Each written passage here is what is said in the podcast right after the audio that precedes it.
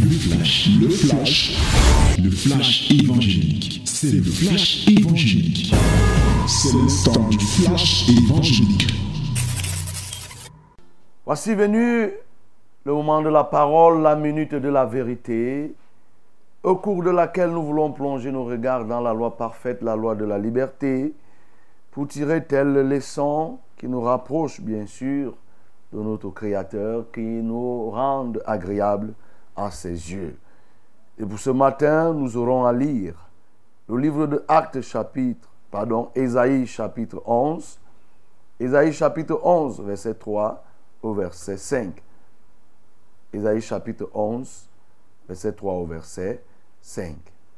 My beloved, this moment is the moment of uh, the word of Lord. We have to read the book of Isaiah, chapter 11, verse 3 to 5. Verse 3 to 5. Nous lisons. Ésaïe chapitre 11, au verset 3, verset 5. Il respirera la crainte de l'Éternel. Il ne jugera point sur l'apparence. Il ne prononcera point sur un oui-dire, mais il jugera les pauvres avec équité et il prononcera avec droiture sur les malheureux de la terre. Il frappera la terre de sa parole comme d'une verge et du souffle de ses lèvres, il fera mourir le méchant. La justice sera la ceinture de ses flancs et la fidélité la ceinture de ses reins. Il respirera la crainte de l'Éternel. Il ne jugera point sur l'apparence, il ne prononcera point sur un oui-dire, mais il jugera les pauvres avec équité, et il le prononcera avec droiture sur les malheureux de la terre. Il frappera la terre de sa parole comme d'une verge, et du souffle de ses lèvres, il fera mourir le méchant. La justice sera la ceinture de ses flancs, et la fidélité la ceinture de ses reins. Voilà, bien-aimés, ce que nous avons à partager ce matin. Et ces versets ont une finalité. La finalité, c'est que nous puissions continuer à comprendre les bienfaits de la crainte de l'Éternel dans nos vies. Parce que celui qui craint l'Éternel est heureux. Oui, il jouit dans le bonheur. Son âme reposera dans le bonheur. Et c'est les éléments de ce bonheur que nous ne faisons que dépiécer chaque jour. Chaque jour, nous les dépiéçons et nous regardons, nous retournons pour que à la fin, chacun comprenne encore, peut-être s'il ne comprenait pas, le grand intérêt, la grande nécessité, que dis-je, la grande indispensabilité d'avoir la crainte de Dieu. Et pour ce matin, nous allons voir que la crainte de Dieu nous aide à pratiquer la justice et à être fidèle. Ça, c'est un avantage de la crainte de Dieu. Pratiquer la justice et à être fidèle. Oui, bien aimé, dit comme ça aussi simplement, on peut penser que c'est aussi simplement à pratiquer, aussi simple à pratiquer que non. La pratique de la justice, telle que nous-mêmes nous voyons, elle n'est pas aussi facile. Nous ne sommes pas des extraterrestres. Nous sommes dans une société. Nous sommes dans un environnement. Et chaque jour, nous vivons la réalité de la justice. Nous vivons, oui, les effets néfastes ou des effets positifs de la justice. Et quand je parle ainsi de la justice, on ne doit pas penser que je fais allusion uniquement à la justice en tant qu'institution, en tant que troisième pouvoir, comme on, aime le dire. Non, ce n'est pas de cette justice que je parle. Je parle de la justice à tous les niveaux. Bien sûr, la justice en tant que pouvoir, en tant qu'institution, a un rôle à jouer. Mais il n'y a pas que là-bas que les décisions se rendent. Les décisions se rendent, les décisions de justice sont prises dans les chambres entre les, les conjoints, se prennent dans les familles, se prennent dans les entreprises. Les décisions de justice, c'est partout.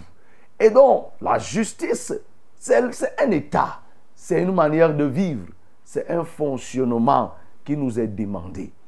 Et si on voit que la crainte de l'Éternel nous aide à vivre, à pratiquer la justice, c'est parce qu'en réalité, bien aimé, l'homme, de par le péché générationnel, le péché qui a, qui a, qui a découlé depuis Adam et Ève, ce péché a fait que, de manière consubstantielle, l'homme soit porté à l'injustice. Et c'est pour ça que c'est un peu difficile pour l'homme, pour les hommes de vivre dans la justice. Les hommes ont du mal à vivre dans la justice naturellement, c'est-à-dire que un réflexe de vivre dans la justice. Ce n'est pas ça. Le réflexe de l'homme, l'homme naturel a un réflexe, c'est de vouloir vivre dans l'injustice.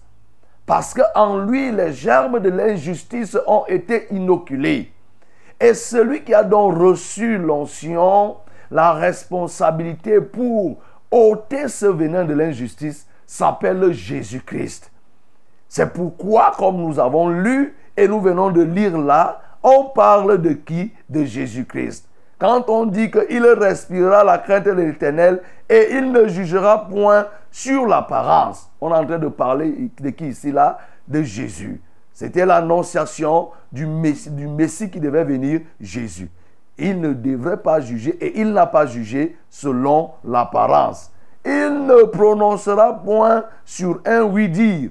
Le oui-dire, c'est-à-dire le racontage. Il ne se prononcera pas par rapport à ce qu'on lui a dit. D'un côté, il n'a pas eu le temps de recouper. On lui dit une chose directement, il s'engage et il prend une décision. Il n'agit pas comme ça et il n'a pas agi ainsi. Mais est-ce que si Jésus le fait, ainsi lui l'a fait, est-ce que toi-même tu le fais? Nous voyons nous-mêmes, bien-aimés, comment c'est souvent difficile. Il nous est arrivé de prendre des décisions sans avoir la connaissance de tous les contours sur l'affaire. Parce que nous nous sommes fondés uniquement sur un oui-dire. Nous nous sommes fondés sur l'apparence. Et nous avons rendu une décision. Et c'est ça qu'on est en train de dire que si Jésus, lui, il n'a pas jugé selon l'apparence, s'il ne s'est pas prononcé à la faveur d'un oui-dire, c'est parce qu'en lui habitait la crainte de l'éternel. Mieux encore, il respirait la crainte de l'éternel. Il ne pouvait pas passer une seconde sans respirer. Et lorsqu'il respirait, c'était la crainte de l'éternel qu'il était en train de respirer. La crainte de l'éternel nous aide donc à vivre dans la justice. Parce que le coût de l'injustice est très élevé le coût de l'injustice dans un pays, dans une communauté, dans un groupe est très élevé. Un pays comme le nôtre, si je prends au niveau de la justice institutionnelle, si je prends le cas, nous payons suffisamment le coût de l'injustice. Quand vous voyez les routes qui ne sont pas aménagées parce que, ou alors qui sont mal arrangées, mais vous creusez, vous allez retrouver qu'il y a un problème de justice ou d'injustice qui s'opposent. Il y a quelqu'un qui a pris l'argent parce qu'il n'est pas juste. Il mange l'argent. Et parce qu'il peut corrompre, il corrompt à tous les lieux. Et le voilà, il se pavane. La route n'est pas aménagée. L'argent a été décaissé. Ça, c'est une réalité. Que dire même des décisions? Il y a des pères de famille qui ont été condamnés injustement. Parce qu'en face d'eux, il y avait quelqu'un qui a de l'argent et il a eu à corrompre ci ou ça. Et à la fin, il, on condamne l'innocent. On condamne l'innocent. Vous voyez le tort qui est fait. C'était quelqu'un qui produisait la ressource. C'était quelqu'un qui était actif. Mais injustement, il est condamné. Aussi la justice, lorsqu'elle n'est pas bien rendue dans un pays, on se retrouve avec beaucoup de décalage. Beaucoup de décalage. La marginalisation est là. On s'en fout. Ça dit qu'il y a abus de pouvoir. Or, quelqu'un avait dit qu'il faut que le pouvoir arrête le pouvoir. Le pouvoir judiciaire est là pour arrêter le pouvoir exécutif et même pour stopper le pouvoir législatif. Parce que lorsque un homme ou une organisation a trop de pouvoir, il en abuse. Et la justice, en tant qu'institution, a pour rôle de dire non, ici, là, il ne faut pas faire ça parce que la règle est établie. Et ça ne commence pas avec les hommes. Ce n'est pas les hommes qui ont institué la justice. C'est Dieu lui-même, le Dieu de justice. Jéhovah Tchikenu, c'est lui qui est l'instituteur de la justice et qui juge. Mais sauf que les hommes vont se détourner, ne vont pas juger comme Dieu lui juge. Ils vont juger en tenant compte des acquaintances, en tenant compte de ceci, de tels liens qu'on peut avoir, des oui-dire qu'on a pu recevoir, ainsi de suite, ou alors des présents qu'on aura reçus, et alors on est porté à rendre des, décisions de justice factices, des décisions de, de justice qui défavorisent certaines personnes. Il est prévu que la justice soit droite. C'est pourquoi nous voyons ici là le cas de Jésus. On nous dit que la justice sera la ceinture de ses flancs. Et la fidélité sera quoi? La ceinture de ses reins. La ceinture des flancs de Jésus, c'est la justice. C'est-à-dire ses reins. C'est-à-dire la ceinture qu'il porte, c'est une ceinture de justice. Bien-aimé, si notre pays et même nos familles étaient remplies de justice, beaucoup de choses se seraient déjà passées. Nous avons freiné l'action de Dieu dans nos familles, dans nos vies, à cause de la pratique de l'injustice. Certains parents font même l'injustice entre les enfants. Parce que tel enfant présente tel type d'atout, il est privilégié que l'autre. Non, ce n'est pas une bonne chose. Oui, les injustices au sein des familles. Vous voyez, on privilégie tel par rapport à tel. On aime la belle famille, ainsi de suite. On déteste la belle famille. On critique. On est prêt à faire souffrir, à marginaliser tel parce qu'il vient de tel. Il n'est pas de ceci. Toutes ces injustices ont bloqué l'action de Dieu dans nos vies. Oui, c'est pourquoi, bien aimés, nous devons vraiment nous mirer. Regardons dans le fonctionnement de notre société. Regardez vous-même certains recrutements. Regardez vous-même certains concours. On retrouve des noms des gens sur des listes qui n'ont pas composé. Quelqu'un ne compose pas. Il réussit à un concours de notoriété. C'est de l'injustice. Les forts sont marginalisés. Celui qui a passé des nuits blanches à préparer un concours se retrouve que lui a échoué, alors qu'il y avait un qui était tous les jours en boîte de nuit et son nom y figure. Ça décourage, ça entraîne la délinquance, ça entraîne même le terrorisme, ça entraîne même le soulèvement. Oui, bien-aimé, c'est pourquoi chacun doit se mirer à quelque niveau que ce soit pour regarder les actes qu'il oppose de justice les actes qu'il oppose de justice, comment il se comporte. Dieu, lui, il le juge vraiment sans tenir compte de qui que ce soit. La Bible nous dit dans le livre, quand nous lisons dans le livre de Exode 20, au verset 5, on nous dit qu'il ne tient pas le coupable pour innocent. Il le juge selon que ça se présente. Mais ici, on tient le coupable pour innocent et l'innocent pour coupable, ainsi de suite. On mélange les choses. Et quand c'est comme ça qu'il se passe, bien-aimés, on subit la honte. La honte. Parce que la Bible me dit dans Proverbe chapitre 14 au verset 34, la justice élève une nation. La justice élève une nation. Mais le péché, et quand on dit là, mais le péché, c'est-à-dire qu'on aurait pu dire l'injustice est la honte des peuples.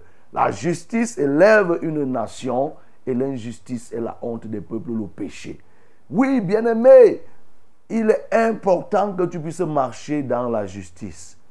Qui t'a dit que la honte que tu traverses, qui t'a dit que l'humiliation que tu subis n'est pas liée à ton injustice, au combine que tu fais, au favoritisme que tu fais. Nous avons lu hier ici, quand Pierre s'adressait à Corneille, il a dit qu'en quelques lieux qu'on craint Dieu, on lui est agréable parce que notre Dieu ne fait exception de personne. C'est-à-dire, il n'est pas un Dieu qui fait les combines.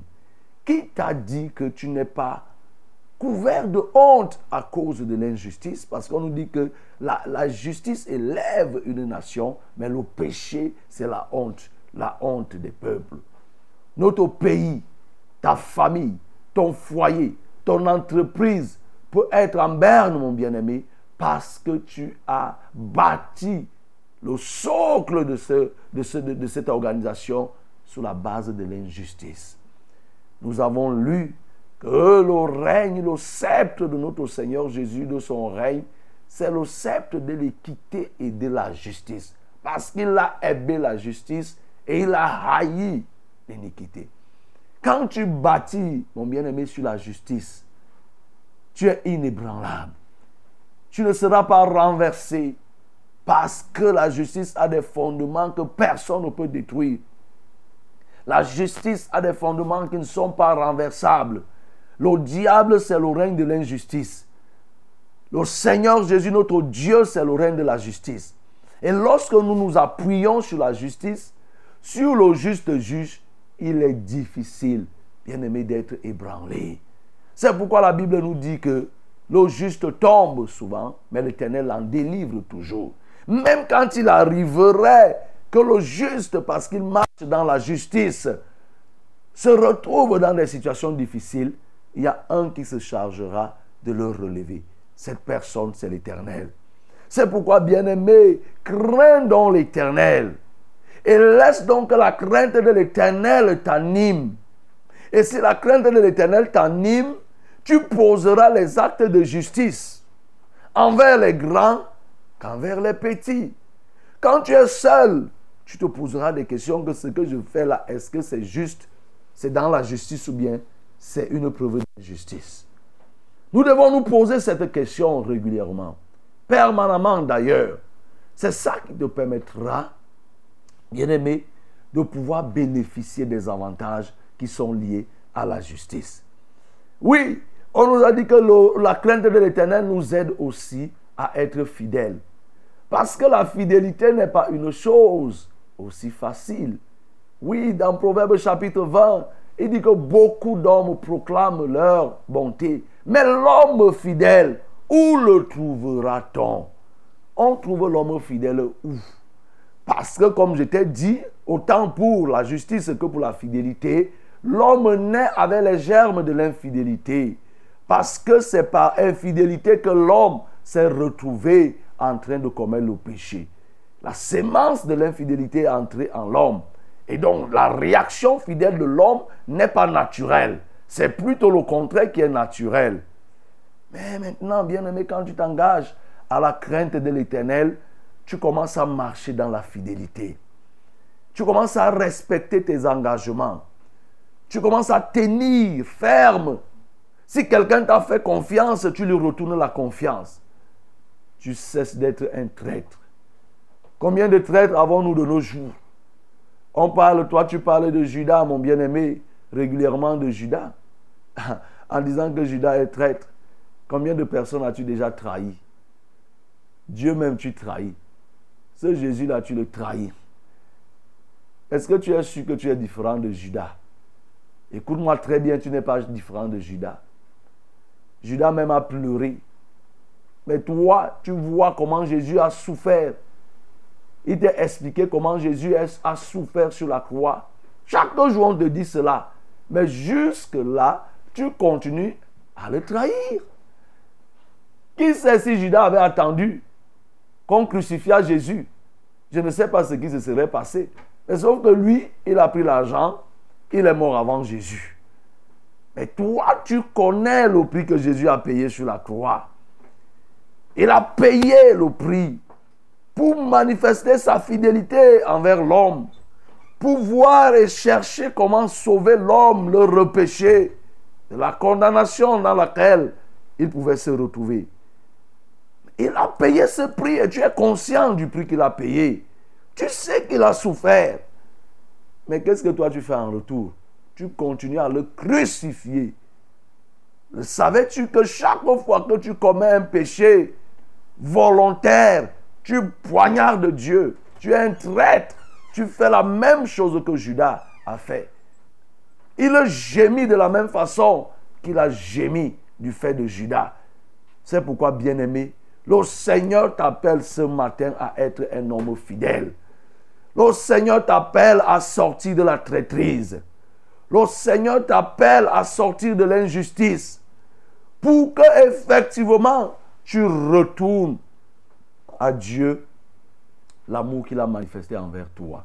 Que tu retournes à lui la preuve de la justice qu'il manifeste à ton endroit. Mais comment le faire? C'est en craignant Dieu. Comment le faire? C'est en respirant Dieu. Oh, si les magistrats, qui eux, en même temps qu'ils rendent justice dans leur foyer, dans leur famille, dans leur environnement, ont la responsabilité de la justice au sein de tout un État, de toute une nation, la justice à rendre sur des personnes qu'ils connaissent ou qu'ils ne connaissent pas. Oh, si les magistrats pouvaient bel et bien devenir ces serviteurs dont l'apôtre Paul parle dans le livre de Romains. Il dit que les magistrats, les juges, sont les serviteurs de l'éternel, du Seigneur, parce qu'ils sont chargés de rendre la justice. Mais de quelle justice parle-t-on? Hein? De quelle justice parle-t-on? La justice marchande ou quelle justice? Si ces magistrats pouvaient rendre la justice fidèlement, tout pays où la justice est pratiquée, même à 50%, à un niveau de développement qu'on ne peut pas estimer. Vous voyez les pays qui se développent, la base du développement, c'est la justice. Je ne dis pas que là-bas la justice est à 100%, non. C'est pour ça que j'ai dit que même si ce n'est qu'à 50%, c'est-à-dire que quand on voit que quelqu'un a fait mal, si c'est visible, on va rendre la justice. Si ce n'est pas, il n'a rien fait, on lâche. Mais vous voyez, ces pays se développent. Combien d'hommes d'affaires ont échoué à cause de l'injustice? Parce qu'ils ont financé des projets, les gens ont emporté l'argent et sont partis corrompre et à la fin, on leur a même donné raison et on a condamné celui qui a financé. Vous imaginez, une banque finance un entrepreneur des millions, des millions, et au moment de rembourser, il ne rembourse pas. Il connaît des gens, il fait le montage et à la fin, on condamne la banque pour dire que non, vous n'avez pas bien monté le dossier, vous y avez trop, vous avez fait la surenchère. C'est vous plutôt qui devez lui rembourser l'argent. Mais quand vous faites comme ça, là, deux, trois, les gens ferment, les sociétés sont fermées et le chômage ne fait qu'augmenter. Bien-aimé, c'est pourquoi tu as une, une extrême nécessité de vivre, de craindre Dieu et de marcher dans la justice et de marcher dans la fidélité, de marcher dans la justice pour rendre les décisions qui sont justes. Celui qui rend les décisions justes est un serviteur de la justice. Et le Seigneur te veut ce matin. Laisse donc la crainte de l'Éternel soit l'oxygène que tu respires. Soit laisse que la crainte de l'Éternel te pousse à ressortir le gaz du péché, de l'injustice qui se trouve en toi, le gaz, le gaz de l'infidélité qui peut être encore en toi, de manière à ce que désormais, bien aimé, que par réflexe, tu puisses désormais rendre des bonnes justices, des bonnes décisions. Que par réflexe, que tu puisses donner des avis qui sont justes. C'est-à-dire que, que tu ne te corromps pas. Et quand on te pose une question, tu sais bien que voilà la vérité, mais tu dis le contraire de la vérité pour plaire à l'homme. Jésus ne l'a pas fait. Oui. Il le prononcera avec droiture sur les malheureux de la terre. Il le prononcera avec droiture sur les malheureux de la terre. Il frappera la terre de sa parole comme d'une verge et du souffle de ses lèvres, il fera mourir le méchant. Il le prononcera avec droiture. Bien-aimé, cesse de, de tordre le cou de la vérité. Cesse de tordre le cou de la justice. Quand tu es quelque part, on accuse quelqu'un injustement devant toi. Il faut que tu aies le courage pour dire que non. Du peu que je sache, ce n'est pas ce qui s'est passé.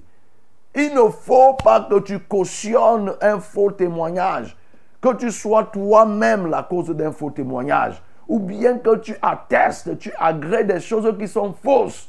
C'est de l'injustice. Oh bien-aimé, et tu payes et tu payeras le prix de l'injustice.